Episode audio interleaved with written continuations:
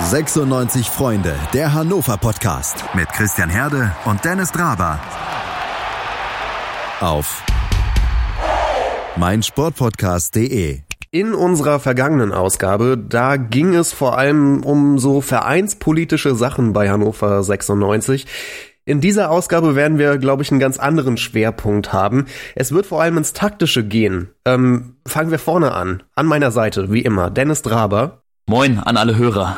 Und der Mann, mit dem wir das Taktische besprechen wollen, das ist kein Unbekannter im hannoverschen Fußball. Als äh, Spieler war er ein Innenverteidiger und damit Defensivspezialist. Als Trainer möchte er vor allem für Offensivfußball stehen. Er ist Fußballlehrer seit dem vergangenen Jahr. Herzlich willkommen, Alexander Kiene. Ja, hallo zusammen. Trainer vom VfB Oldenburg, darf man vor allem sagen, würde ich sagen denken. Das ist richtig, das ist richtig. Ich freue mich sehr und Dennis und äh, ich freuen uns sehr, dass du heute mit dabei bist und etwas Zeit gefunden hast. Ähm, vielleicht als kurzen Überblick. Wir wollen kurz äh, über dich und deinen Werdegang sprechen, wie du Trainer geworden bist. Dann wollen wir ins taktische Detail gehen äh, bei Hannover 96. Ähm, Alexander hat uns eben schon verraten, er hat auch die Testspiele von 96 geguckt. Äh, das ist eine gute Grundlage, um herauszufinden, was Kenan Kotschak so plant für die Rückrunde. Und am Ende wollen wir noch äh, versuchen, eine 9611 der des, des Jahrzehnts oder aller, was war das, Dennis? Ja, der vergangenen zehn Jahre, 2010 bis 2019. Zusammenzustellen, um meinen Satz zu beenden. Gut, ich würde sagen, fangen wir direkt an. Ähm, Alexander, du bist Trainer des VfB Oldenburg im Sommer geworden ähm, und davor bei einigen anderen hannoverschen, äh, ich sag mal, Lokalclubs aktiv gewesen in und um Hannover. Wann ist dir eigentlich klar geworden, dass du Fußballtrainer werden möchtest? Ja, schon relativ früh, äh, zu Beginn äh, der 20er Jahre, also in meinen 20er Jahren. Ähm, ich habe relativ früh, muss man sagen, auch mit Verletzungen zu kämpfen gehabt. Äh, beispielsweise ein Knorpelschaden im Knie und dann auch äh, ein Schien- und Wadenbeinbruch. Ich habe mich dann zwischenzeitlich auch immer wieder zurückgekämpft als Spieler, habe es dann insgesamt bis in die vierte Liga geschafft, die damalige Oberliga Nord. Aber mir war relativ früh klar, auch mit diesem Background, äh, ja, dass äh, ich auf jeden Fall, äh, zumindest was äh, die Zeit als Spieler betrifft, nicht den Sprung äh, bis nach ganz oben, sprich in die erste oder zweite Bundesliga schaffen werde. Ich habe dann parallel zu meiner Zeit in der vierten Liga als Spieler ein Lehramtsstudium begonnen mit den Fächern Sport und Englisch und in dieser Zeit äh, des Studiums in Verbindung mit ja, hohem Amateurfußball ähm, ja, ist der Gedanke gereift, äh, möglicherweise auch äh, ja, als Trainer schon erste äh, Schritte zu machen. Ich habe dann relativ früh mit 25 Jahren meine erste Trainerlizenz erworben, damals in Basinghausen äh, und bin in diesem Zuge der Trainerlizenz äh, von den damaligen Sportlehrern ähm, Roger Müller und Thomas Nörenberg angesprochen worden, ob ich mir ähm, eine Tätigkeit als DFB-Stützpunkttrainer vorstellen kann in Hannover. Ja, und das habe ich dann tatsächlich äh, gemacht, äh, habe mit 26 Jahren dort begonnen, damals noch parallel zu meiner äh, Spielerzeit beim TSV Havelse. Ähm, ja, und da erste Trainererfahrungen sammeln können. Ganz interessant ist, dass äh, ja einer meiner ersten Spieler im Stützpunkt damals Niklas Füllkrug war, der äh, zu dem damaligen Zeitpunkt bei den Sportfreunden Ricklingen aktiv war. Äh, und ja, so äh, begann das Ganze und hat sich dann fortgesetzt, dass ich jetzt ja mittlerweile schon seit etlichen Jahren als Trainer tätig bin. Ich bin dann vom Stützpunkt äh, in den Herrenbereich gewechselt, zunächst zu Preußen Hameln und dann zu den weiteren Stationen und habe mich dort sukzessive nach oben gearbeitet. Ich würde gerne einmal nachfragen, konntest du damals äh, schon erkennen, dass aus Niklas Füllkrug mal ein Bundesliga-Profi wird? Kann man das da schon sehen? Ja, er war auf jeden Fall zum damaligen Zeitpunkt schon äh, für seinen Altersbereich, also da war er 12, 13, war er ein überragender Spieler, ähm, hat sehr, sehr viele Tore geschossen, hatte schon damals für sein Alter eine enorme Kopfballstärke. Das konnte man schon sehen, auch insgesamt einen sehr, sehr guten ersten Kontakt. Äh, und er hat ja dann auch den Weg vom äh, DFB-Stützpunkt äh, und von den Sportfreunden Ricklingen ins Internat zu Werder Bremen gemacht. Und ja, dieser Übergang damals war schon sehr, sehr interessant und sehr, sehr spannend. Und mir war schon bewusst, dass er ein sehr, sehr großes Talent ist. Aber wir wissen ja auch, Talent ist das eine. Man braucht auch natürlich äh, zum einen die richtige Einstellung, die richtige Mentalität und auch das Quäntchen Glück, um diesen Weg dann zum Profi fortzusetzen.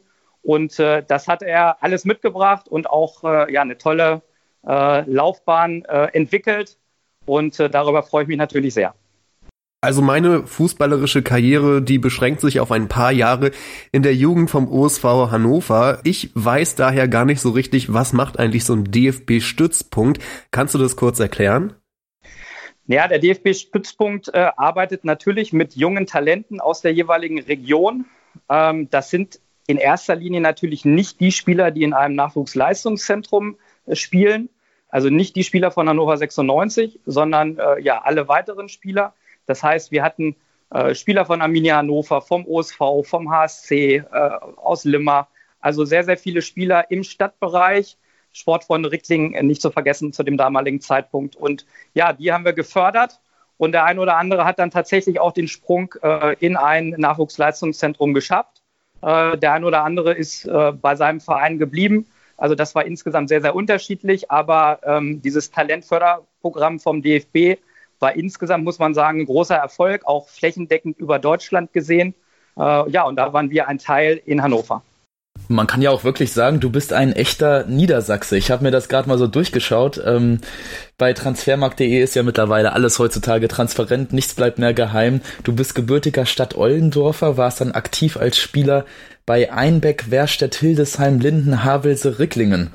Wow, was für eine ja niedersächsische äh, äh, Fußballerhistorie. Wo hat es dir dann am besten gefallen? Bei welchem, in welcher Stadt? Meine, meine Stationen im Fußball sind natürlich auch immer in Zusammenhang äh, zu sehen gewesen mit meinem Studium, was ich damals an der Universität in Hildesheim absolviert habe und anschließend meiner Lehrertätigkeit in Hannover.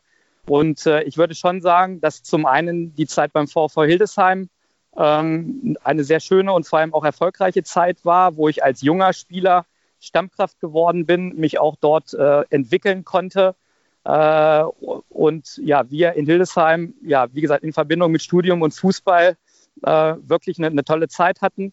Und zum Zweiten äh, die Station TSV Havelse.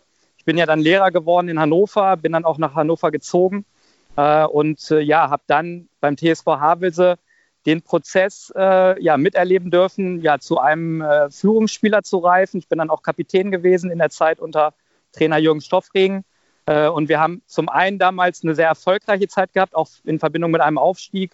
Und wir haben auch eine tolle Mentalität und einen tollen Charakter innerhalb der Gruppe gehabt. Und von daher würde ich schon sagen, dass diese beiden Stationen Hildesheim und Havelse für mich die schönsten waren. Würdest du sagen, so ein äh, Kapitänsamt ist eine gute Vorbereitung oder ein guter erster Schritt, um Fußballtrainer zu werden?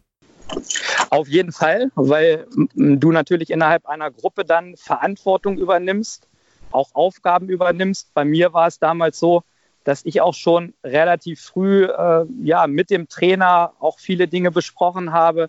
Ich habe auch mal für den Trainer Spiele beobachtet, analysiert, habe meinen Teil versucht dazu beizutragen, dass wir ja, gut vorbereitet sind und gemeinschaftlich einen erfolgreichen Weg äh, ebnen äh, möchten.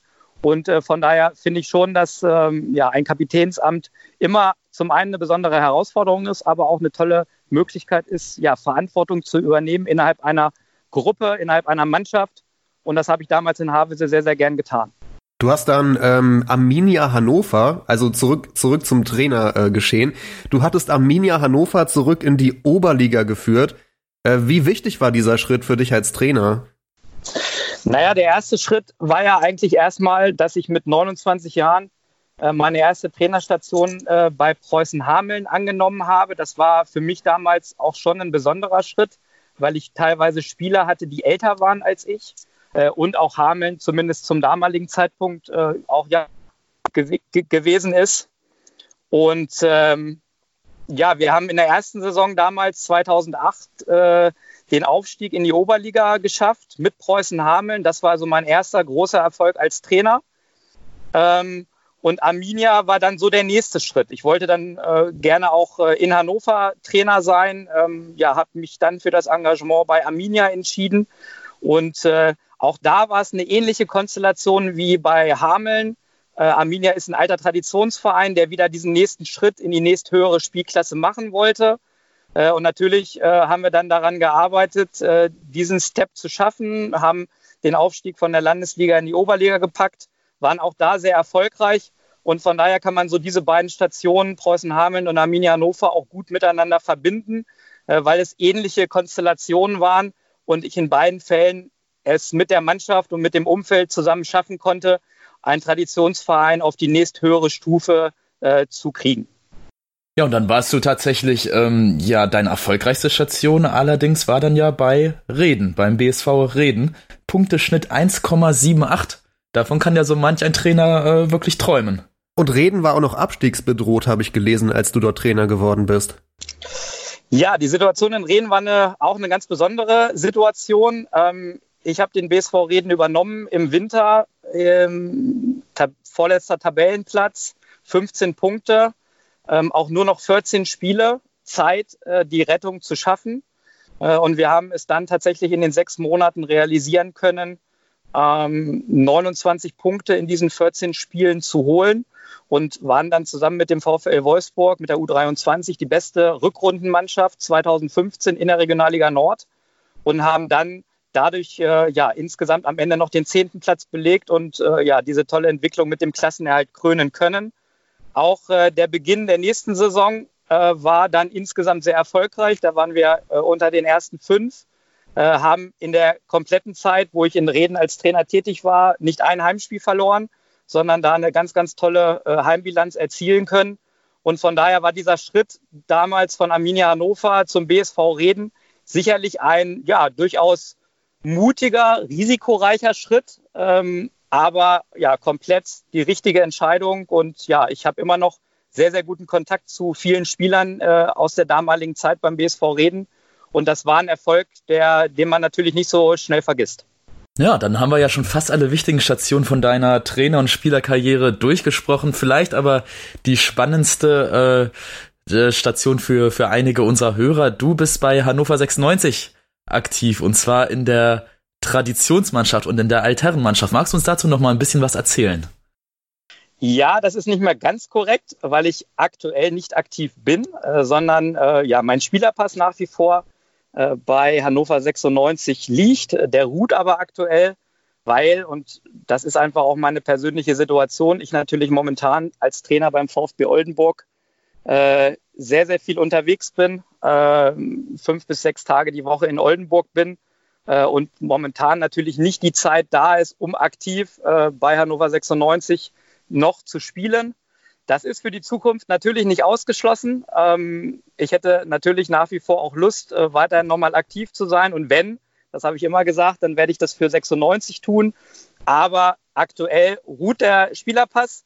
Wie ist es dazu gekommen? Ähm, ich bin 2009 damals mal angesprochen worden ähm, ob ich mir vorstellen kann, für die äh, Altherrenmannschaft äh, zu spielen. Ja, habe mir das dann angeguckt, habe sehr viel Freude auch gehabt, dort aktiv zu sein. Äh, bin dann auch äh, zwischenzeitlich immer mal wieder angesprochen worden von Frank Obermeier, dem ähm, Trainer der Traditionsmannschaft. Ähm, und ja, so hat sich der ein oder andere Einsatz ergeben. Das habe ich sehr, sehr lange gemacht. Ähm, ich glaube, mein letzter Einsatz war jetzt 2018 ähm, habe also über die Jahre sehr, sehr viele Einsätze auch für 96 im Altherrenbereich äh, haben dürfen. Aber wie gesagt, momentan äh, bin ich nicht aktiv und konzentriere mich auf die Trainertätigkeit beim VfB Oldenburg. Schatz, ich bin neu verliebt. Was? Da drüben. Das ist er. Aber das ist ein Auto. Ja, eben. Mit ihm habe ich alles richtig gemacht. Wunschauto einfach kaufen, verkaufen oder leasen. Bei Autoscout24. Alles richtig gemacht. Die komplette Welt des Sports. Wann und wo du willst. Auf meinsportpodcast.de. Willkommen bei meinsportpodcast.de. Wir sind Podcast. Wir bieten euch die größte Auswahl an Sportpodcasts, die der deutschsprachige Raum so zu bieten hat. Über 20 Sportarten. Mehr als 45 Podcast-Serien. Über 9000 veröffentlichte Podcasts und über 5 Millionen Podcast-Downloads allein im Jahr 2018. Wir sind Podcast. Wir sind meinsportpodcast.de. Du warst äh, zwischen 2015 und 2017 Trainer beim TSV Havelse, also bei der Station, ähm, wo du dich als Spieler, wie du sagtest, am wohlsten gefühlt hast. Äh, und seit 2019, seit jetzt im Sommer äh, Trainer beim VfB Oldenburg. Was mich sehr interessiert, ist die Zeit dazwischen. Äh, denn da hast du die Fußballlehrerausbildung absolviert. äh, also die UEFA Pro-Lizenz, mit der man auch Trainer in der Bundesliga und zweiten Liga und so weiter werden kann. Ähm, erstmal, wieso hast du dich für diesen Schritt äh, entschieden, dass du diese Lizenz äh, ja haben möchtest? Ja, ich habe mich dafür entschieden, weil ich äh, zum einen natürlich äh, die höchstmögliche Lizenz in Deutschland und weltweit erwerben wollte. Ich hatte ja äh, vorhin schon erwähnt, dass ich sehr, sehr früh ähm, meine erste Trainerlizenz erworben habe, äh, damals in Basinghausen. Ich habe das dann fortgesetzt, habe also die C, B und A-Lizenz innerhalb der nächsten Jahre dann auch gemacht. Und für mich war der nächste logische oder endgültige logische Schritt dann auch, äh, den Fußballlehrer zu erwerben ähm, in Hennef. Äh, das ist ein Lehrgang, der über knapp ein Jahr geht, wo man auch sehr, sehr viel unterwegs ist äh, unter anderem für ein äh, Bundesliga-Praktikum, was ich im letzten Jahr bei Werder Bremen gemacht habe. Auch ein Auslandspraktikum, das habe ich in England gemacht, damals beim FC Barnsley unter Daniel Stendel. Ähm, also man ist sehr, sehr viel unterwegs. Ähm, und das war auch der Hintergrund, warum ich ähm, in dem Jahr nichts gemacht habe als Trainer. Ich wollte mich total auf die Ausbildung fokussieren, wollte da möglichst ja viel aufsaugen, viel Input rausziehen ähm, und ähm, am Ende des Tages geht es ja darum, mit dem Fußballlehrer habe ich nun die Möglichkeit, weltweit ähm, im Profifußball als Trainer tätig zu sein. Und diese Voraussetzung wollte ich schaffen, diese Möglichkeit zu, zu bekommen oder zu erhalten. Ähm, und das war auch letztendlich der, der Grund, warum ich mich äh, für diesen Fußballlehrer beworben habe. Und äh, ja, der Lehrgang ist insgesamt äh, sehr intensiv gewesen, sehr stressig gewesen, weil man viel unterwegs war, weil man viel auch lernen musste. Ähm, aber ja, ich habe ihn im letzten März äh, auch mit der Note sehr gut erfolgreich abschließen können und ja, bin jetzt Fußballlehrer und äh, habe jetzt alle Möglichkeiten. 1,3, äh, sagt die Zeitung, war dein Notenschnitt. Äh, das ist ja schon mal sehr beeindruckend. Was lernt man denn eigentlich in diesem Lehrgang? Also ist es viel im taktischen Bereich? Lernt man was, wie der Fußballer Körper funktioniert? Was hast du neu dazugelernt? Es gibt unterschiedliche ähm, Unterrichtsfächer. Also das kann man so ein bisschen natürlich wie mit der Schule vergleichen. Ähm, es gibt äh, den Bereich Fußballlehre, wo es natürlich insbesondere um taktische Schwerpunkte geht. Es gibt den Bereich Physiologie, wo es um den Körper und die Fitness geht. Es gibt den Bereich Psychologie, wo man natürlich auch gerade die, die kognitive Seite äh, des Fußballs beleuchtet. Es gibt auch äh, natürlich ähm, ja, so Themen äh, wie Schiedsrichterlehre, wo wir dann natürlich uns auch nochmal mit den, mit den Regeln des Fußballs auseinandergesetzt haben. Also wirklich unterschiedliche Themenbereiche. In jedem Themenbereich gibt es am Ende natürlich auch eine Abschlussprüfung, sowohl schriftlich als auch mündlich. Ähm, und was am Ende des Tages natürlich auch entscheidend ist, äh, wir mussten Lehrproben äh, anfertigen zu verschiedenen äh, taktischen Themen des Fußballs und die dann auch vorführen. Und auch da gab es eine Endprüfung. Und äh, von daher war das schon sehr, sehr vielfältig und man hat gute Einblicke in die verschiedenen Facetten des Fußballs erhalten. Wie sieht denn so eine Lehrprobe dann aus? Äh, was ist die Aufgabe dabei? Ja, eine Lehrprobe ähm, geht in der Regel über äh, knapp 20 Minuten. Man bekommt ein Schwerpunktthema. Das kann ein Defensivthema sein, das kann ein Offensivthema sein. Ähm, ja, und dann muss man ein, äh, eine komplette Trainingseinheit zunächst mal entwerfen, wie man dieses Thema mit einer Mannschaft auf dem Platz umsetzen würde. Und auf dem Platz in der konkreten Lehrprobensituation führt man dann halt den Hauptteil vor. Das ist in der Regel ein 11 gegen 11, äh, wo man dann die Mannschaften dementsprechend in Bezug auf dieses Schwerpunktthema coacht. Und äh, das wird dann auch bewertet. Super spannend für mich. Ähm, klingt klasse. Du hast ja auch ganz ähm, spannende Personen da auch kennengelernt, dann im, im Rahmen des Fußballlehrers. Also ich stelle mir das eben als ein tolles Programm vor, wo man einerseits natürlich fachlich äh, enorm dazulernt, aber auch mit Persönlichkeiten in Kontakt kommt, ähm, die ja einen klangvollen Namen haben. Aber ich, ich sehe hier gerade dieses ähm, Foto mit Oliver Bierhoff, wo du die Urkunde ähm, verliehen bekommen hast als äh, Fußballlehrer. Du hast mit, ich glaube, Daniel Bierowka, mit Patrick Helmes, mit Andreas Hinkel zusammen den Lehrgang absolviert. Welche Person oder welches Gespräch ist dir denn vielleicht so ähm, ja nachhaltig in Erinnerung geblieben? Gab es da jemanden, der besonders charismatisch auf dich gewirkt hat oder äh, der dir etwas Besonderes mit auf den Weg gegeben hat?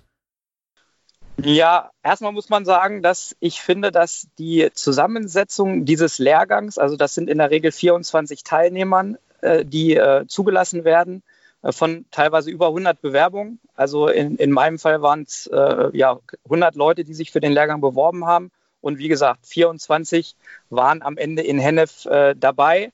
Ähm, und diese Zusammensetzung finde ich insgesamt immer gut gemixt und gut gelungen, weil man einerseits äh, Teilnehmer hat, die wirklich Profi gewesen sind, wie Daniel Birovka, wie Andreas Hinkel, äh, auch wie Patrick Helmes, teilweise Nationalspieler, die natürlich äh, ihre Erfahrungen aus dem Profi-Dasein einbringen können.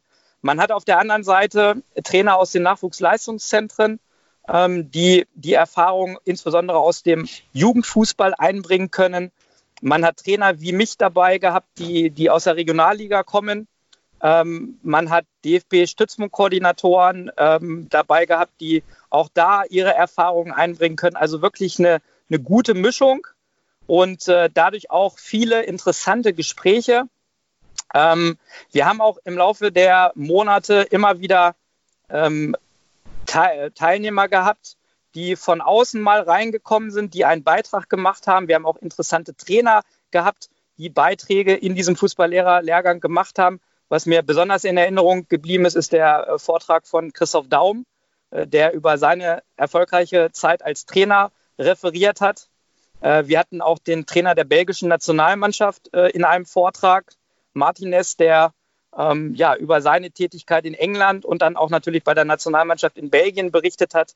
Also man, man saugt diese ganzen Informationen und diese ganzen Gespräche auf und versucht natürlich für sich dann das Beste rauszuziehen und äh, auch mit in seine eigene Trainertätigkeit reinzunehmen. Wie nah warst du denn eigentlich dran an äh, Florian Kofeld bei Werder und äh, Daniel Stendel bei Barnsley? Haben die dich richtig äh, ja mit einbezogen, die Trainingseinheiten und alles, als du dort hospitiert hast? Ja, absolut. Also ähm, man muss dazu sagen, dass ich ähm, mir im Vorfeld natürlich auch äh, sehr genau Gedanken gemacht habe, wo kann ich diese Hospitation durchführen. Ich kannte Florian Kofeld schon äh, aus der Vergangenheit, wo er noch im Nachwuchsleistungszentrum als Trainer tätig war und ich ja beim BSV Reden und anschließend beim TSV Havelse. Von daher waren wir uns schon auch gut bekannt. Und ähm, ich war wirklich ganz, ganz nah dran bei Werder Bremen. Ich war bei äh, allen Trainingseinheiten ähm, komplett mit dabei, bei allen Besprechungen, durfte auch äh, teilweise im Training äh, Teile selbst leiten. Ähm, ich war mit im Trainingslager in Südafrika mit Werder Bremen in Johannesburg, ähm, habe da auch ein sehr detailliertes Bild nochmal bekommen, äh, wie man ja so eine Wintervorbereitung äh, gestaltet. Ähm, also das war wirklich sehr facettenreich, sehr detailliert und ähm, ich bin nach wie vor, Flo, sehr, sehr dankbar für diese ganzen Einblicke, die ich äh, in die Arbeit bei Werder Bremen erhalten durfte. Äh, auch die Verbindung zum Verein, ähm, Einblicke in das NLZ, viele, viele Gespräche. Also das war wirklich sehr, sehr gut. Daniel Stendel kannte ich auch aus Hannover natürlich. Ähm, ich hatte dann angefragt, ob ich nach England reisen darf und bei ihm dabei sein darf. Auch das muss man sagen, war eine ganz tolle Erfahrung, eine tolle Woche die wir dort äh, zusammen äh, erlebt haben. Und auch dort war ich komplett in das Trainerteam integriert und habe äh, an allen Einheiten und Besprechungen teilgenommen und auch dort tolle Einblicke bekommen, wie der Fußball auf der Insel funktioniert. Das war, da, da waren die, glaube ich, noch an der Spitze der dritten Liga. Das war vor dem Aufstieg, oder? Ja, genau. Das war tatsächlich in dem Aufstiegsjahr. Ähm, und äh, ja, äh, Daniel hat dann mit seinem Team ja die Saison wirklich erfolgreich gekrönt, den Aufstieg in die Championship geschafft. Leider war die Zeit danach dann nicht so ganz erfolgreich, aber ähm, der Unterschied, muss man sagen, in England von der dritten in die zweite Liga ist schon sehr, sehr groß. Ähm, und das hat dann auch der FC Barnsley erfahren müssen. Aber was ich, ähm, was mich da vor allem interessiert, ist ja, ähm, von außen sah das so aus, als würde Daniel Stendel als hätte der damals so eine richtige Aufbruchstimmung in die Stadt auch getragen und die Fans euphorisiert. Äh, inwieweit hast du das mitbekommen? Ja, man muss halt grundsätzlich sagen, dass die Verbindung von Fans äh, und Verein in England eine ganz besondere ist. Ähm, ich habe es äh, dort vor Ort erleben dürfen, äh, an einem Dienstag, wo abends ein Spiel dann im Stadion stattgefunden hat, das schon den ganzen Tag über am Nachmittag äh, ja die Stadt elektrisiert war von, von dem Spiel, die, die Fans auch schon in der Stadt äh, ja, vorgefeiert haben, dann zum Stadion gezogen sind und an einem Dienstagabend da knapp 15.000 Zuschauer waren und äh, ihre Mannschaft äh, frenetisch auch angefeuert haben. Also diese Identifikation der Menschen auch mit dem Verein, finde ich, in England ist eine ganz besondere, auch gerade in einer Arbeiterstadt wie Barnsley. Und äh, das hat sich dann auch, äh, wie gesagt, dokumentiert. Und natürlich hat es Daniel geschafft, mit der Mannschaft und auch mit der offensiven, attraktiven Spielweise die Fans mitzunehmen, das Umfeld mitzunehmen, ja, und eine tolle, erfolgreiche Saison zu spielen. Wie ist es eigentlich zu deinem Engagement beim VfB Oldenburg gekommen? Der Verein war ja vor mehr als 20 Jahren mal ein Zweitligist.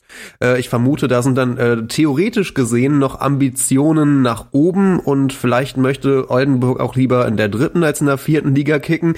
Äh, warum hast du dich entschieden, in Oldenburg tätig äh, zu werden?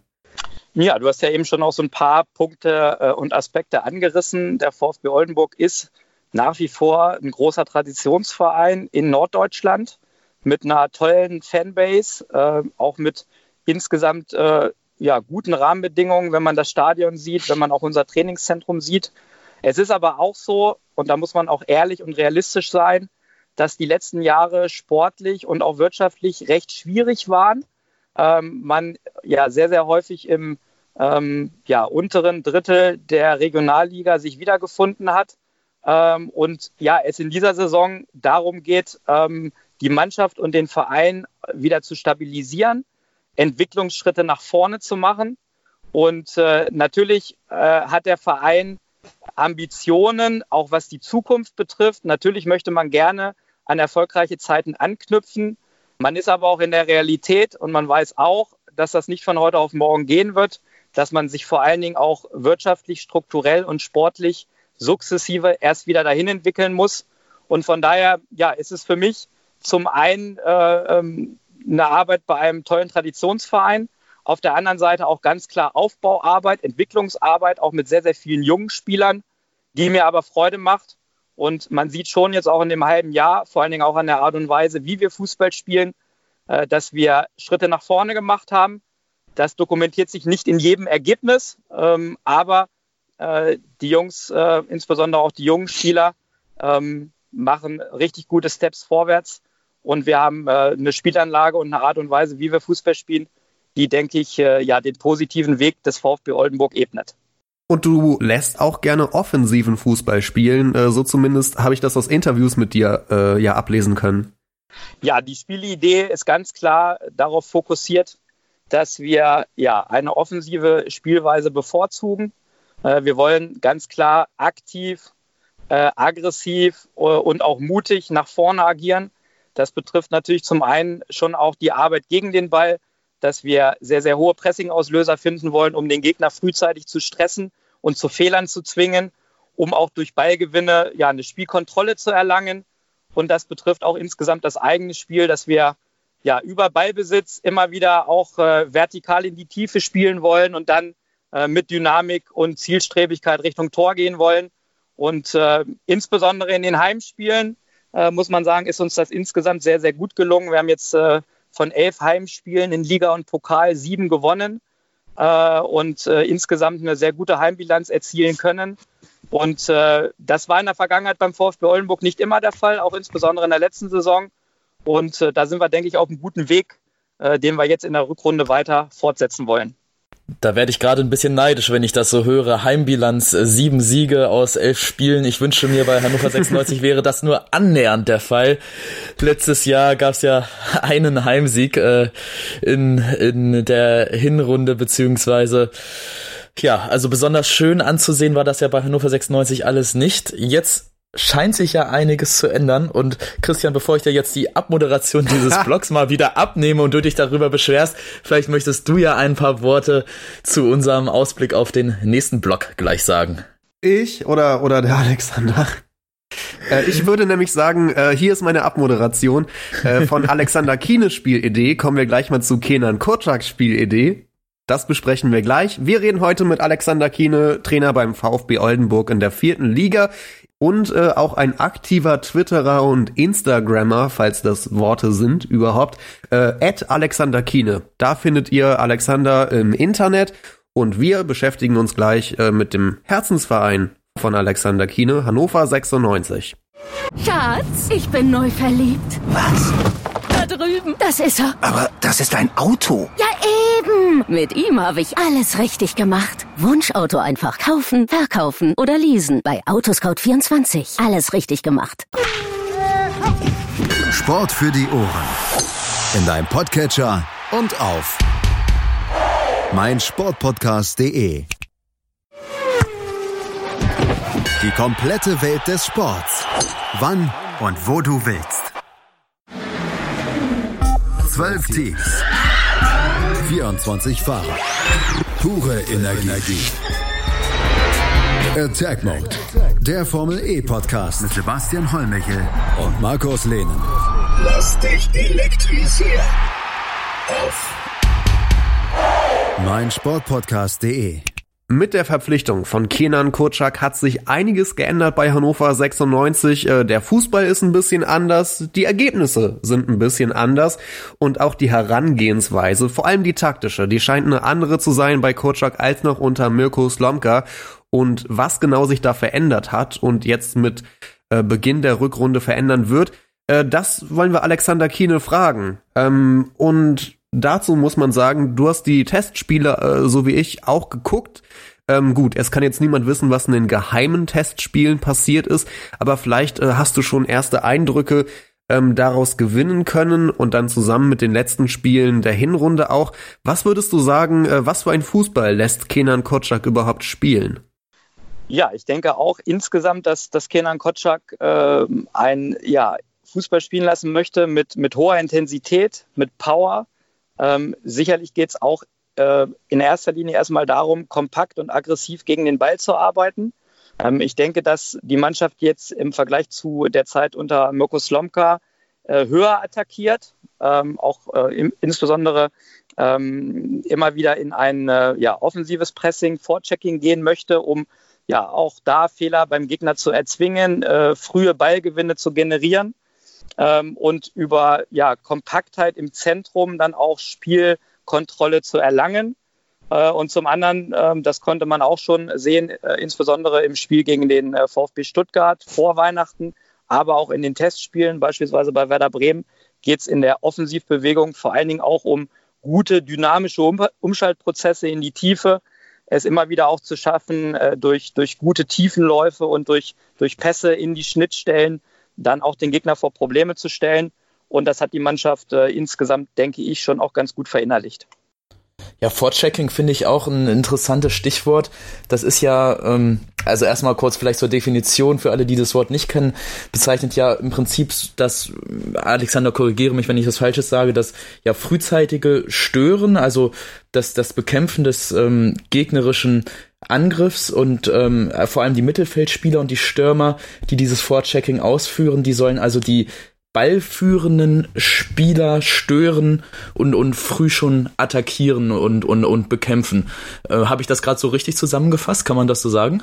Ja, genau. Es geht, geht darum, den Gegner schon im Spielaufbau zielgerichtet unter Druck zu setzen, äh, insbesondere dann auch ähm, ja, die Viererkette oder Dreierkette, je nachdem wie der Gegner spielt, äh, gezielt anzulaufen und äh, spätestens dann in der zweiten Linie, also im Mittelfeld, dann auch äh, Ballgewinne zu erzielen durch aggressives Checking in den jeweiligen Spuren.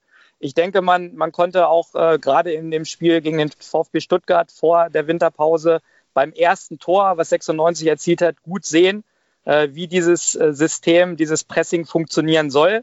Ballgewinn ähm, durch, durch äh, wie gesagt, offensives Pressing, Vorchecking, so sofort Pass in die Tiefe und dann möglichst äh, zielgerichtet zum Tor zu kommen. Und äh, das hat, wie gesagt, in dieser Situation gegen Stuttgart hervorragend geklappt.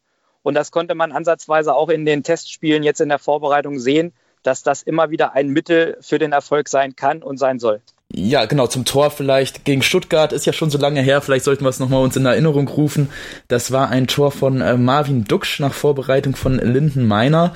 Und da war eben dieses, dieses Thema Vorchecking auch, da hatte nämlich ein Stuttgarter den Ball eben verloren am eigenen Strafraum, am eigenen 16er. Da war der VfB sehr unkonzentriert und Meiner, der hat dann wirklich ähm, ganz, ganz schnell Tempo gemacht und ähm, im Strafraum dann noch die Übersicht bewiesen, auf Duksch zu passen und der dann ganz präzise ins, äh, ins äh, längere Eck abgeschlossen hat. Und genau dieses, dieses Vorchecking, das verlangt ja auch eine gute Kondition. Also das ist ja etwas, glaube ich, was viel, viel Kraft, viel äh, Kondition, viel Laufarbeit über das ganze Spiel auch fordert.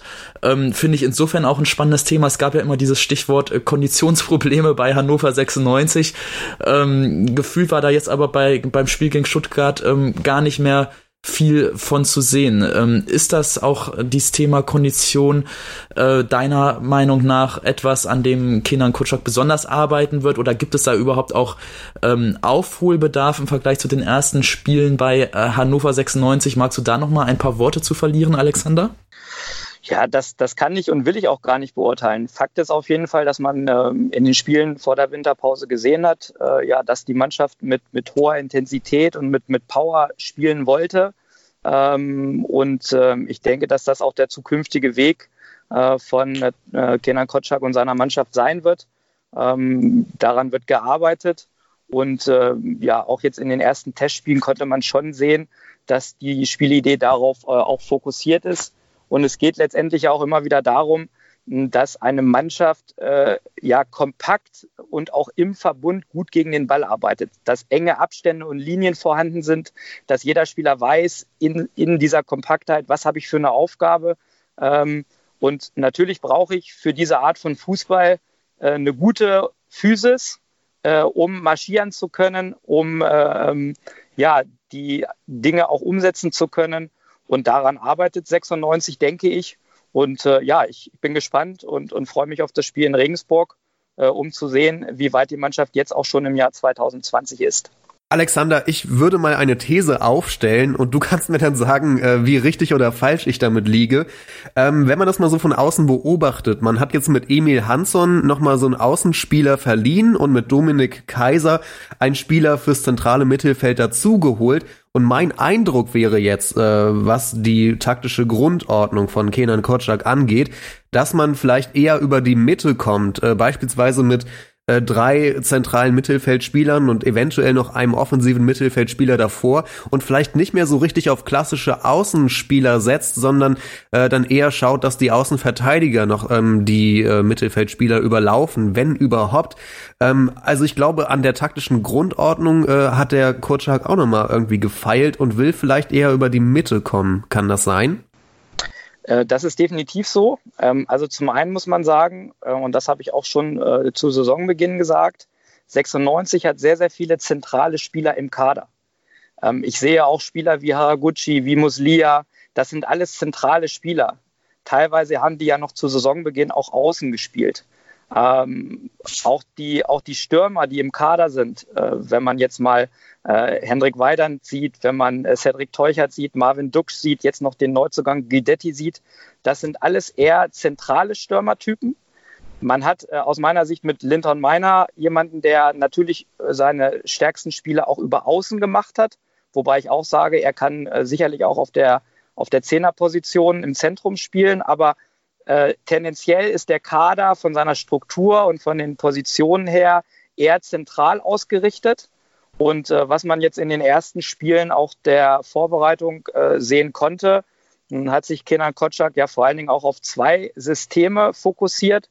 Das eine war das System 442 Raute, was unter anderem gegen Werder Bremen praktiziert wurde, wo ich dann mit einer Viererkette und mit einer äh, Vierer-Mittelfeldraute natürlich ein sehr, sehr kompaktes Zentrum habe und auch mit den beiden Spitzen davor gut in ein Pressing gehen kann. Und das andere ist äh, das System 352 respektive 532. Das System wurde ja unter anderem auch äh, jetzt zuletzt äh, beim Testspiel in Wolfsburg praktiziert. Und gegen Stuttgart schon, glaube ich, oder? Ja, genau. Genau. Genau, genau.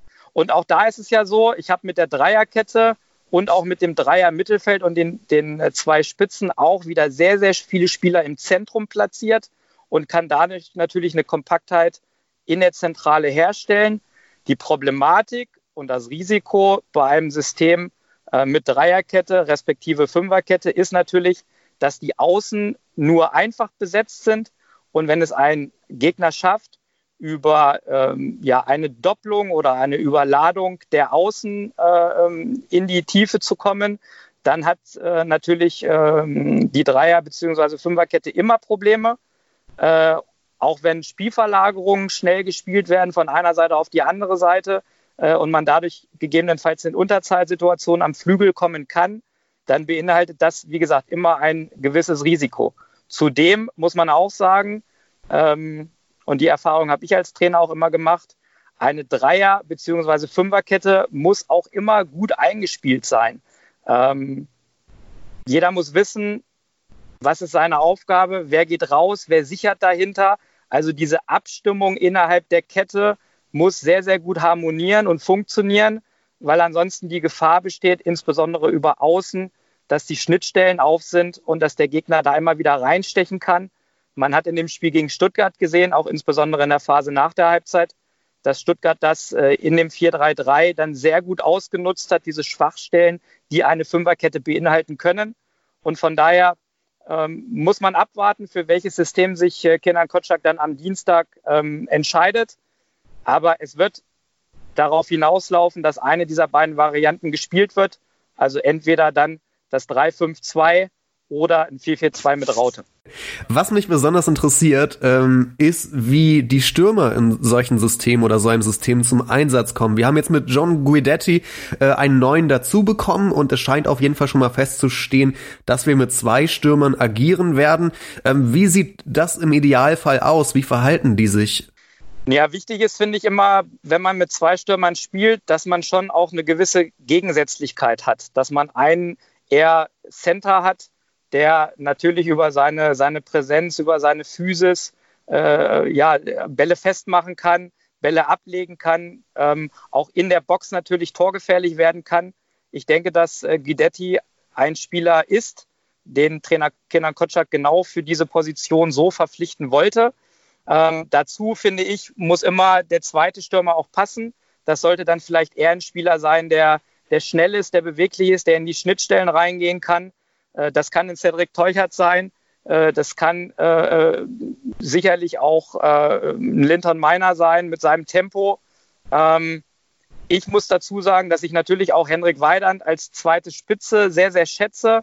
Ich finde, dass ähm, Weidand kein zentraler Spieler ist, der als einzige Spitze fungieren sollte, sondern ich finde immer, dass er seine stärksten Spiele gemacht hat in einem Zweimannsturm, wo er dann auch äh, ja, um den zentralen Stürmer rum agieren kann, Räume äh, nutzen kann. Er ist jemand, der sehr, sehr gut antizipieren kann, Räume erkennt, wo muss ich reingehen, wo kann ich äh, auch torgefährlich werden.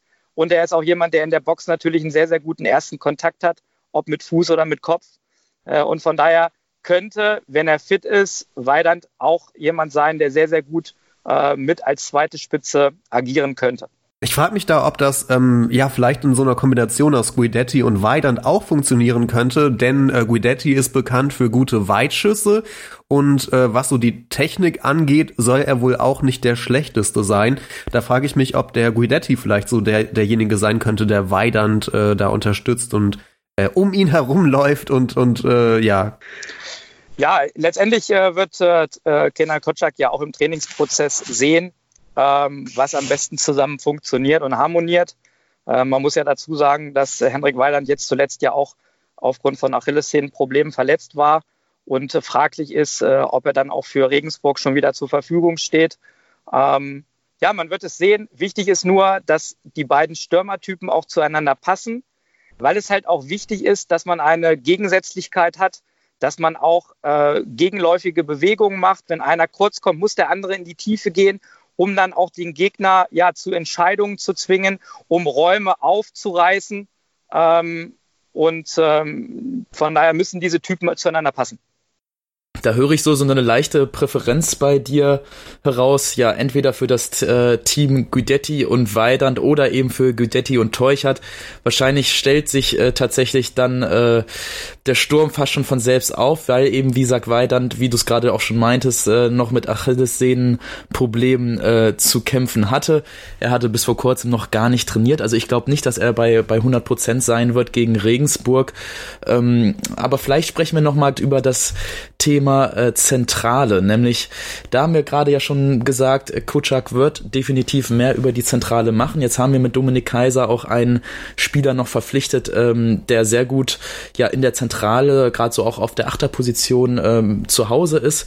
Der ist jetzt kein klassischer, äh, ja, zu, total defensiver Sechser, der sich nur hinten reinstellt im, Stile eines Altindada, sondern der auch torgefährlich ist.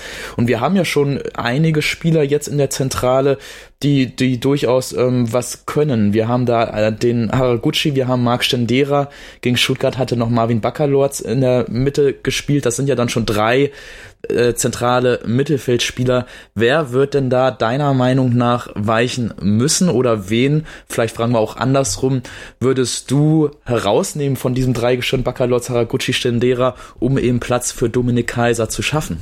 Und Prip ist noch da, wollte ich sagen. Ja, grundsätzlich ist es so, denke ich, dass äh, Gennard Kotschak genau weiß, was er will und was er vorhat. Ähm, ich kann äh, aus meiner Sicht jetzt nicht beurteilen, wie weit äh, Dominik Kaiser ist, ob er schon wirklich so integriert ist und in Wettkampfform ist, um am Dienstag auflaufen zu können. Ähm, in den Vorbereitungsspielen war zu beobachten, dass insbesondere das Trio ähm, Baccalords, Haraguchi und Stendera zusammen agiert hat also auch zuletzt in Wolfsburg. Ähm, grundsätzlich sage ich, dass ich ähm, Genki Haraguchi in der zentralen Rolle äh, als sehr, sehr positiv empfinde, weil er wirklich sehr, sehr viele gute Impulse setzen kann aus dem zentralen Bereich. Ähm, er hat Ideen, äh, er hat äh, ja gute vertikale Pässe immer wieder auch in die Tiefe. Er kann ein Spiel lenken äh, von dieser Position. Von daher finde ich das äh, oder diesen Schachzug insgesamt sehr gelungen. Äh, bei Stendera wissen wir auch, dass er äh, insbesondere von der Achter- und Zehner-Position sehr gute Impulse nach vorne setzen kann, äh, weil er spielintelligent ist, weil er gut die Räume antizipieren kann und weil er, weil er kreativ ist. Er hat diesen kreativen Moment, man, den man auch in einem Spiel braucht, um die Stürmer in Szene setzen zu können. Ähm, er ist vielleicht von der, von der Position nicht immer äh, äh zu 100 Prozent diszipliniert und hat seine Stärken sicherlich vor allem auch im Spiel nach vorne. Aber insgesamt äh, kann er äh, wichtige Impulse für die Mannschaft äh, setzen. Und wie gesagt, bei Dominik Kaiser muss man sehen, äh, wie weit dieser Spieler schon ist. Grundsätzlich kenne ich ihn aus seiner Zeit aus Leipzig und auch zuletzt aus Brøndby. Ähm, er ist ein sehr passsicherer Spieler. Er ist ein Spieler, der immer wieder auch vorne in die Spitze mit reinstößt, torgefährlich wird. Er hat ja auch zuletzt in Dänemark einige Tore aus dem Mittelfeld heraus erzielt.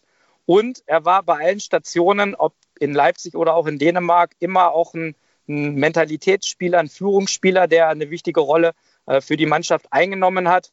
Und das ist sicherlich auch der, der Aspekt, den Kenan Kotschak durch diese Verpflichtung haben möchte. Vielleicht kommen wir nochmal auf die Innenverteidigung zu sprechen. Äh, ich muss sagen, da hat mir äh, Jannis Horn eigentlich überraschend gut gefallen und ich finde, der harmoniert auch gut mit Waldemar Anton. Hatte ich ihn, glaube ich, gegen Bremen zusammen gesehen in einer Viererkette. Ähm, hat dich da, also bist du auch der Meinung, dass Jannis Horn das eigentlich ganz gut macht als Innenverteidiger und hat dich das überrascht? Ja, ich wusste zumindest, dass er äh, auch in seiner Zeit in Köln immer mal wieder auch in der Dreierkette erfolgreich zum Einsatz gekommen ist. Und das hat sich ja jetzt hier in Hannover auch bestätigt. Die Frage wird sein, äh, wofür ähm, sich Hannover 96 dann auch am Dienstag und in, in den kommenden Wochen entscheiden wird. Äh, spielt man mit einer Dreierkette, ist Jannis Horn äh, als linker Part in dieser Kette auf jeden Fall ein Spieler, der ähm, ähm, das gut lösen kann, der ähm, gut äh, agiert hat, finde ich, in seinen Einsätzen. Ähm, entscheidet man sich für eine Viererkette mit nur zwei Innenverteidigern, dann ähm, wird es wahrscheinlich dann auch äh, eher auf andere Spieler hinauslaufen. Äh, das ist eine Grundsatzentscheidung, die man sicherlich dann auch treffen muss. Das kann auch mal von Spiel zu Spiel variieren, je nach Gegnerausrichtung. Wir können ja vielleicht gleich auch nochmal über Jan Regensburg sprechen. Da gibt es ja auch Besonderheiten, die man äh, auf diesen Gegner oder für diesen Gegner berücksichtigen muss. Aber die Grundsatzentscheidung ist Dreierkette oder Viererkette. Wenn Dreierkette, dann sicherlich mit Jannis Horn. Äh, wenn Viererkette, dann glaube ich eher, dass dann Waldemar Anton und auch Philippe im Zentrum äh, spielen werden, äh, zumal Marcel Franke ja noch nach wie vor verletzt ist. Bevor wir auf Regensburg zu sprechen kommen, wollte ich noch eine kurze Frage stellen, ähm, nämlich es sind ja auch einige Jugendspieler in den Testspielen zum Einsatz gekommen. Alexander, ist dir da irgendwer aufgefallen, der vielleicht besonders nah dran sein könnte am Schritt äh, in die Profimannschaft und der dir positiv aufgefallen ist?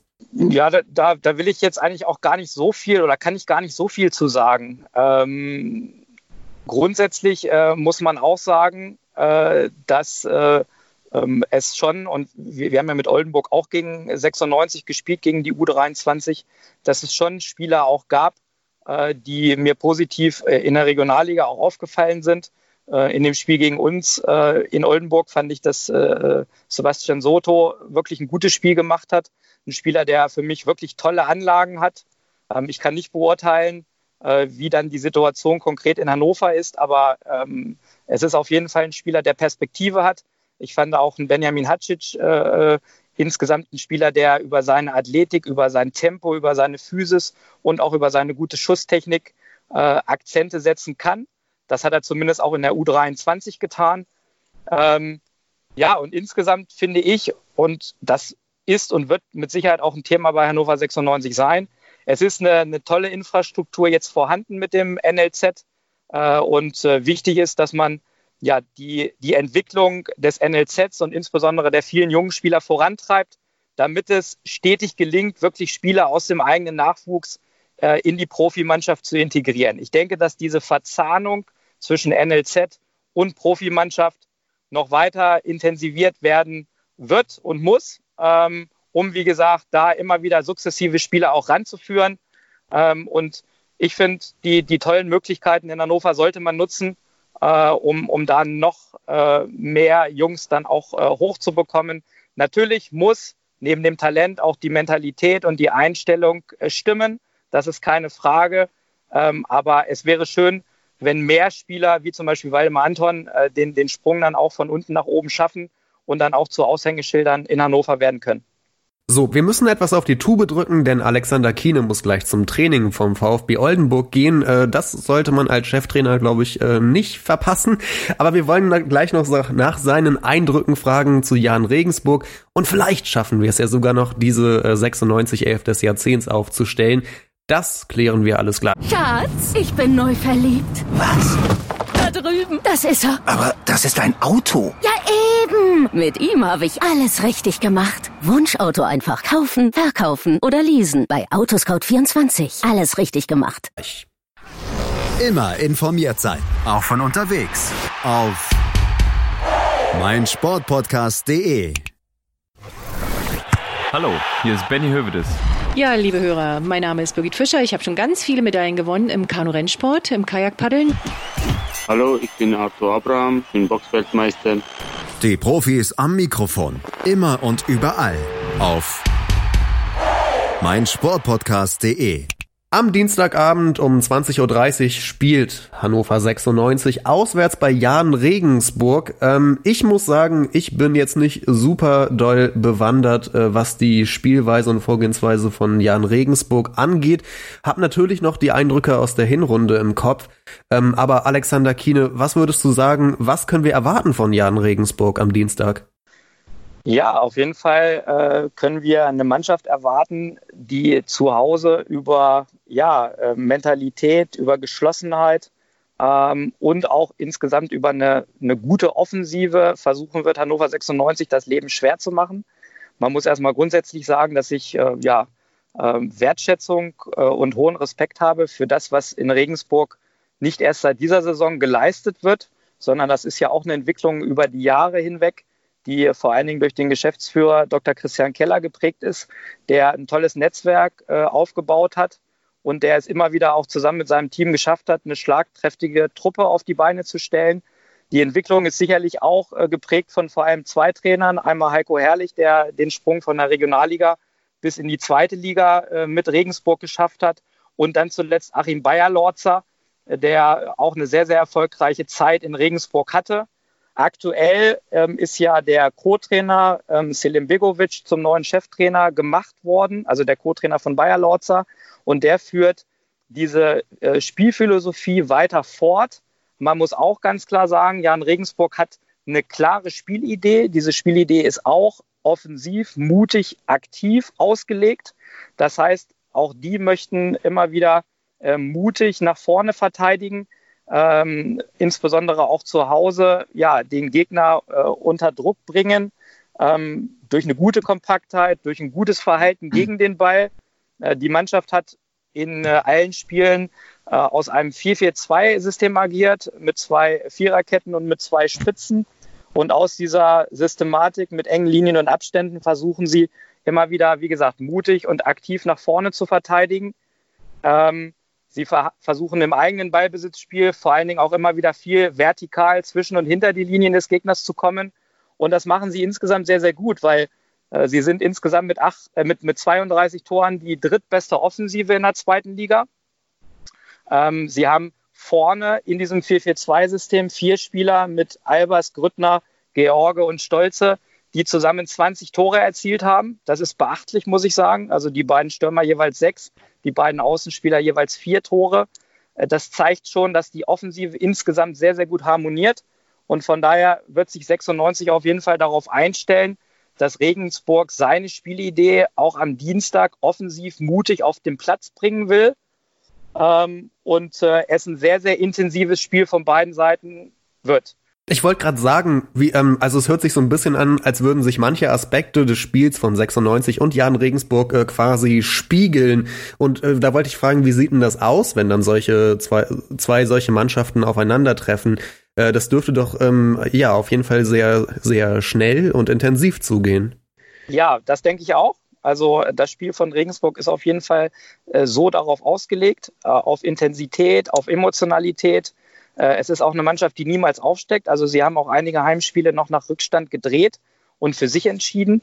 Und wenn man äh, auch, auch die Spiele sieht gegen die Spitzenteams wie den HSV 2-2, gegen Stuttgart haben sie kurz vor Schluss 2 zu 3 verloren. Ähm, gegen Bielefeld haben sie 1 zu 3 verloren, aber auch sehr, sehr lange äh, ein gutes Spiel gemacht. Also sie sind eine Mannschaft, die nach vorne schon Qualität einbringen kann. Auf der anderen Seite sieht man auch anhand der 28 Gegentore und anhand der, der Gegentore, die ich gerade aufgezählt habe, dass sie durchaus in der Defensive verbundbar sein können. Das ist natürlich auch so ein bisschen dem, dem Risiko und dem Mut geschuldet, weil wenn ich viel nach vorne machen will, dann können sich natürlich auch äh, im Spiel nach hinten Räume für den Gegner er, ergeben. So, und wenn es 96 schafft, und das wird, glaube ich, das Entscheidende sein, äh, das Pressing von äh, Regensburg zu überspielen, insbesondere auch im, im, Mittelfeld und im Rücken der gegnerischen Pressinglinien Überzahlsituationen herzustellen in den Räumen und immer wieder schnell über Zwischenräume und über Tiefenpässe dann auch zu agieren, dann werden sie Möglichkeiten und Räume kriegen, um dann auch in Regensburg erfolgreich zu sein. Und wir haben ja auch noch eine Rechnung offen mit Regensburg. Wir erinnern uns an das Hinspiel 1 zu 1 ist es ausgegangen und das war ziemlich ärgerlich, dieses Unentschieden damals, weil der Ausgleichstreffer durch Regensburg recht spät gefallen ist in der 79. Minute. Der Albers, den du gerade auch erwähnt hattest, Alexander, einer der torgefährlichen Stürmer, der hatte damals das 1 zu 1 geschossen, der Andreas Albers und Sebastian Stolze, der zurzeit echt anscheinend richtig, richtig gut in Form ist bei Regensburg, der hatte damals die Vorlage gegeben. Ähm, ja, ich hoffe mal, dass die beiden so ein bisschen Stolz und Albers deshalb jetzt auch auf dem Zettel bei Hannover 96 sind, dass man auf die beiden aufpassen muss.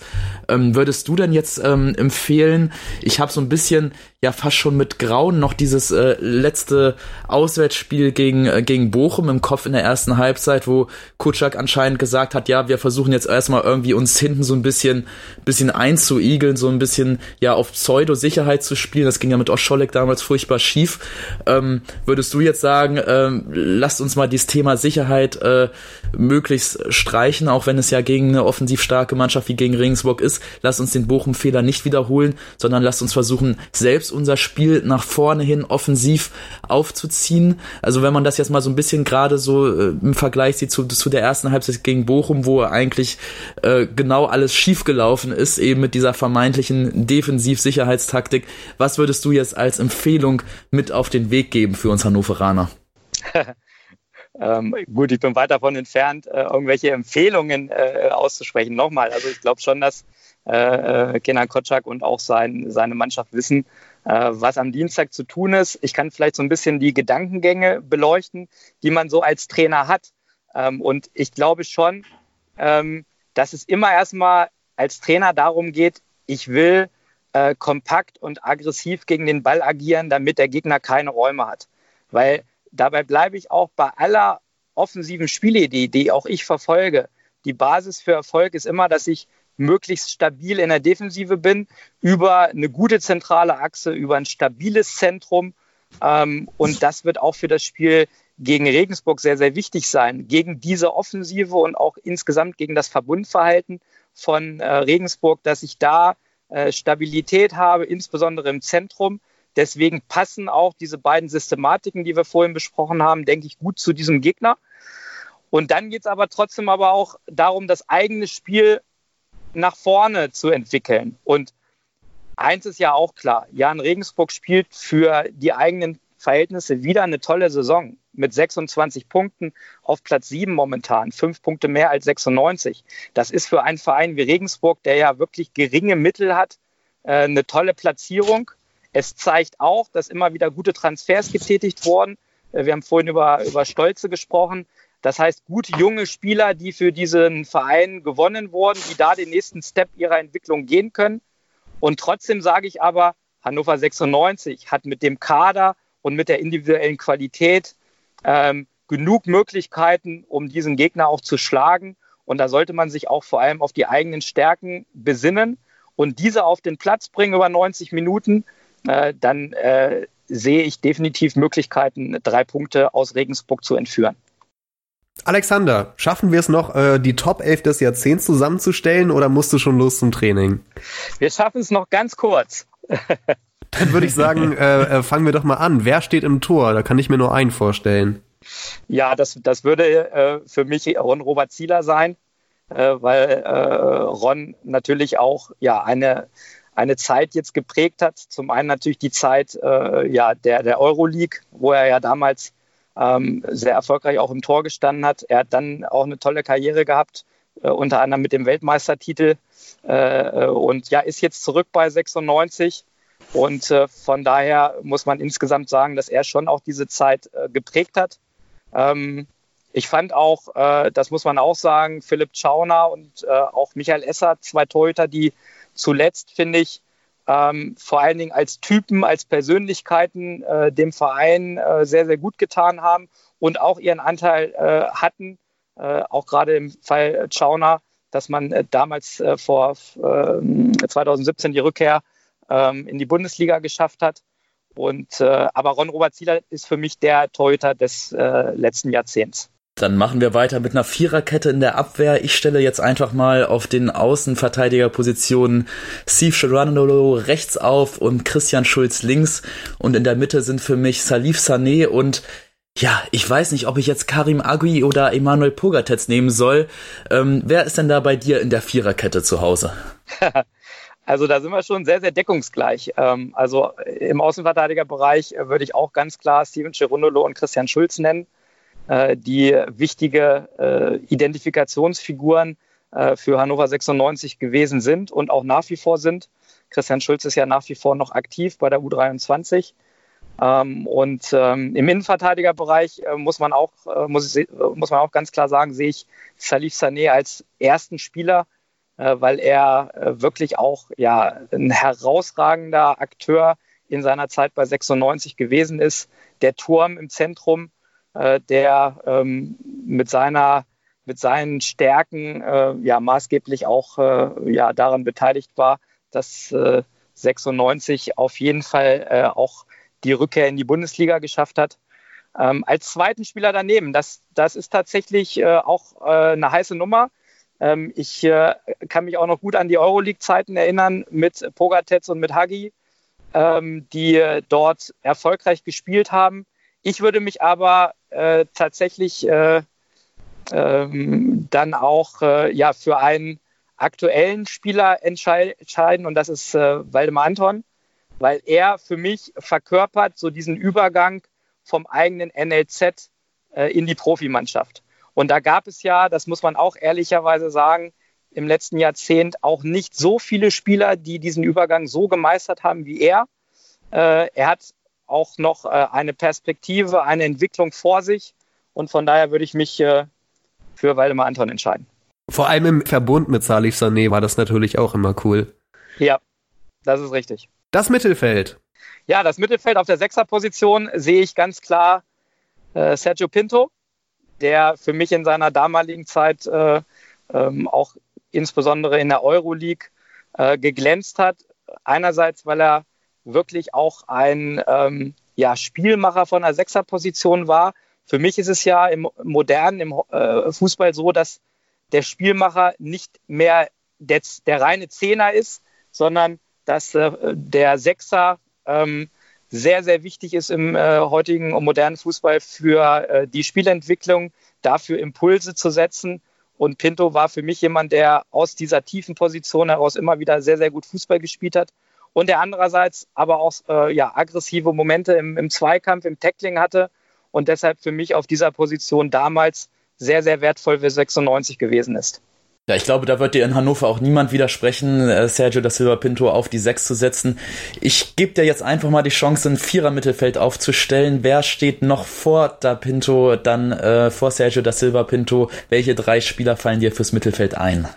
Ja, da würde ich auf jeden Fall natürlich Lars Stindl nennen, der äh, ja bei 96 manchmal auch außen gespielt hat, aber ich sehe ihn wirklich als Zentrumspieler. Das hat er ja auch nochmal jetzt in seiner Zeit bei äh, Gladbach äh, dokumentiert, dass er da seine ähm, absoluten Stärken hat. Also Lars Stindl, ganz klar für mich zu nennen, jemand, der aus dem zentralen Mittelfeld immer wieder auch vorne mit reinstößt, wichtige Impulse setzen kann, torgefährlich ist. Ähm, das war doch, ähm, das war doch Korkut, der Stindel in die Mitte gestellt hatte, oder? Ja, das ist richtig. Und das war so ein, quasi nochmal so ein zweiter Durchbruch für Stindel und da hat sich dann nochmal seine Karriere ganz anders entwickelt, glaube genau. ich. So, dann würde ich tatsächlich, in einer, wenn ich ein Vierer-Mittelfeld nehmen würde, würde ich äh, Manuel Schmiedebach äh, dann noch äh, auf die andere Achterposition nehmen, der zu seiner damaligen Zeit sehr, sehr zweikampfstark war, emsig war, wichtiger Spieler für 96. Und davor auf der Zehnerposition würde ich natürlich Jan Schlaudraff nennen.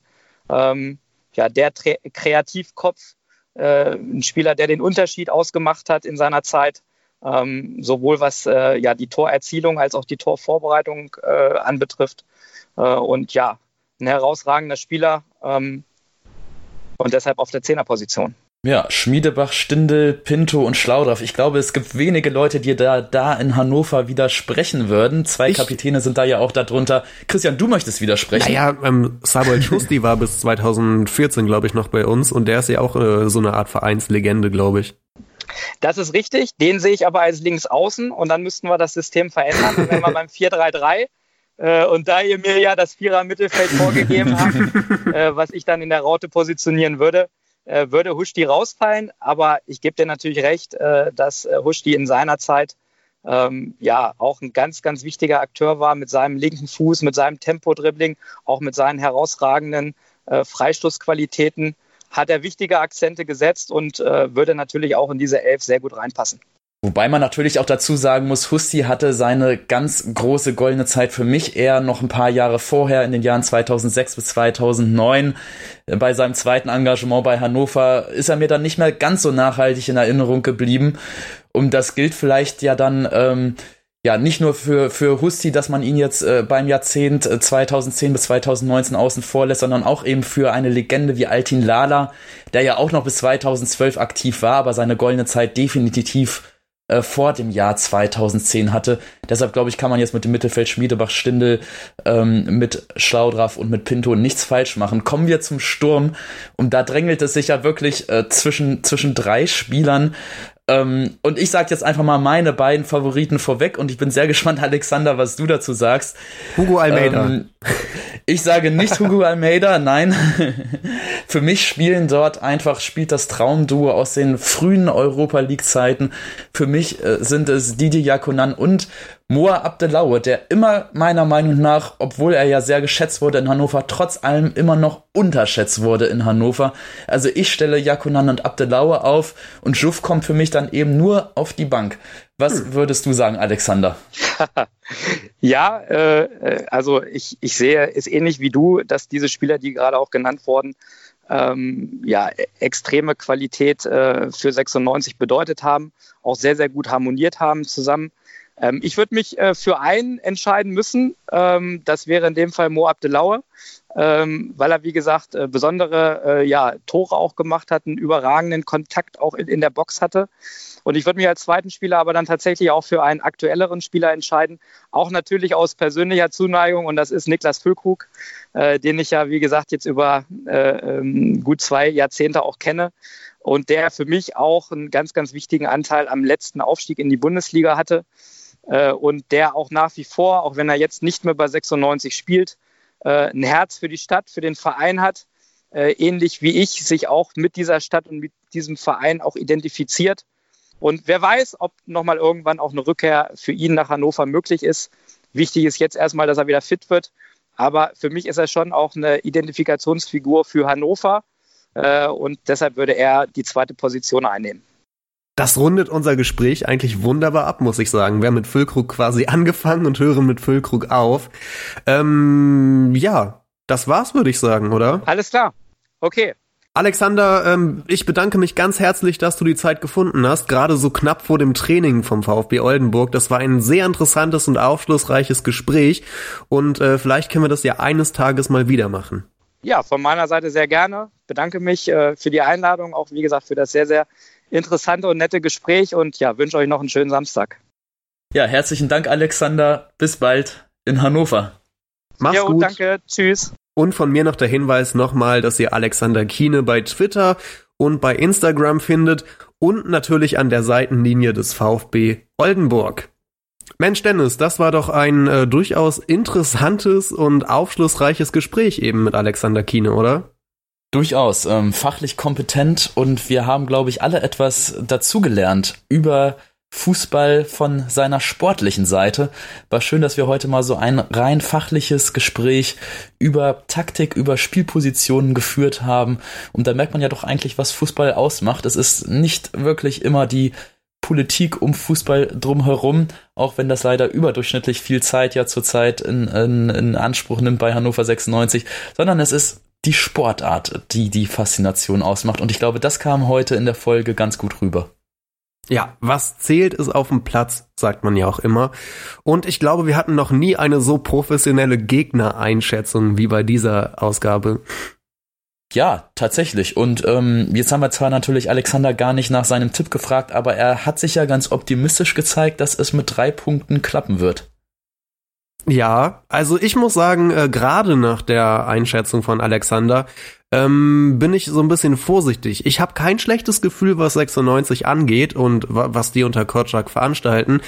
Aber Regensburg ist halt gerade auch ein echt starker Gegner. Darum kann ich mir auch vorstellen, dass es ein Unentschieden wird oder sowas. Ähm, ich hoffe natürlich auf einen Sieg und ich kann es mir sehr gut vorstellen, aber leicht wird es nicht werden. Das hat Alexander ja auch wunderbar äh, im Detail auseinandergenommen, was für eine Offensivstärke Regensburg hat, gerade auch zu Hause mit 32 Toren insgesamt. Und ich will jetzt gar nicht alles wiederholen, aber tatsächlich ähm, unterm Strich kann man sagen, Regensburg wird ein schwieriger Gegner zum Auftakt im Jahr 2020. Mein Tipp deshalb an dieser Stelle, ein 1 zu 1 werden wir erleben wie im Hinspiel. Christian, was sagst du? Ähm, mh, mm, Oh ja, da hast du mich ja fast schon äh, auf dem falschen Fuß erwischt. Ich tippe dann auf ein 2 zu 1 und ein Tor von John Guidetti. Das wär's doch. Wäre ein schöner Einstand für ihn. Ich sag, er wird in der 80. Minute eingewechselt und macht äh, circa drei Minuten später das äh, Tor zum Sieg. Dann werden wir auf jeden Fall beim nächsten Heimspiel gegen Wiesbaden den John Guidetti-Song in Dauerschleife hören, glaube ich. Ich frage mich, ob das wohl, also äh, an die Hörer, die es nicht wissen, äh, googelt doch mal bei YouTube, oder googelt bei YouTube, guckt doch mal bei YouTube äh, nach dem äh, John Guidetti Song. Ähm, Es ist kein allzu aufwendig oder kompliziert produzierter Song, aber es ist ein gottverdammter Ohrwurm, würde ich sagen. Mit fünf Millionen Aufrufen, auf jeden Fall. Oh ja.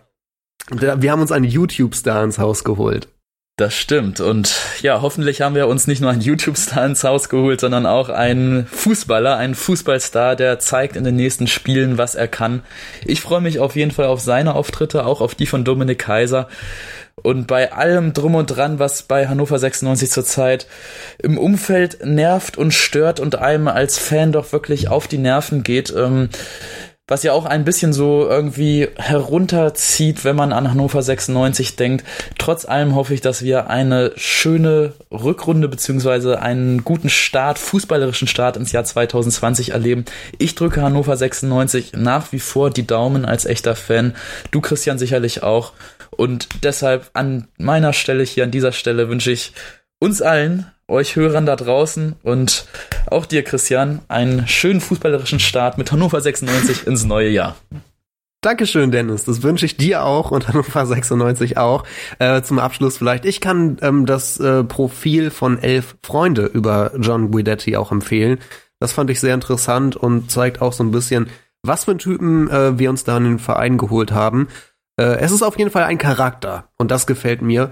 Und ich glaube auch über Dominik Kaiser habe ich irgendwo noch was Interessantes gelesen. Ich kann gerade nicht sagen wo, aber ähm, äh, es sind auf jeden Fall äh, Spieler mit einem gewissen Profil, die wir uns da geholt haben. Und sogar der neue Ersatztorwart äh, mit seinem fantastischen äh, Hackentor, das er mal in den Niederlanden erzielt hat.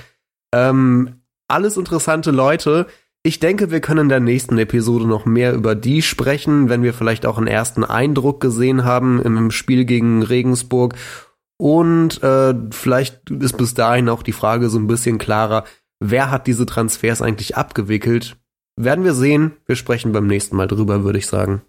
So machen wir's. Bis dahin, macht's gut. Tschüss. Bis zum nächsten Mal. Schatz, ich bin neu verliebt. Was?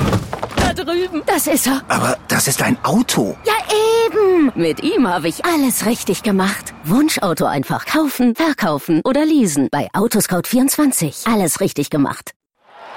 96 Freunde, der Hannover Podcast mit Christian Herde und Dennis Draber. Auf meinsportpodcast.de. 90 Minuten, zwei Teams, pure Emotion. Es geht wieder los. Die Fußball-Bundesliga auf meinsportpodcast.de. Abonniere jetzt deinen Bundesliga-Podcast und sei dabei im Bully Special. Weserfunk. Auf die Zirbelnuss. Füchsle Talk. BV Beben. Unter Flutlicht. Werkskantine am Wasserturm. Und viele mehr. Die Fußball-Bundesliga auf meinsportpodcast.de. Schatz, ich bin neu verliebt. Was? Da drüben. Das ist er. Aber das ist ein Auto. Ja, eben. Mit ihm habe ich alles richtig gemacht. Wunschauto einfach kaufen, verkaufen oder leasen. Bei Autoscout24. Alles richtig gemacht.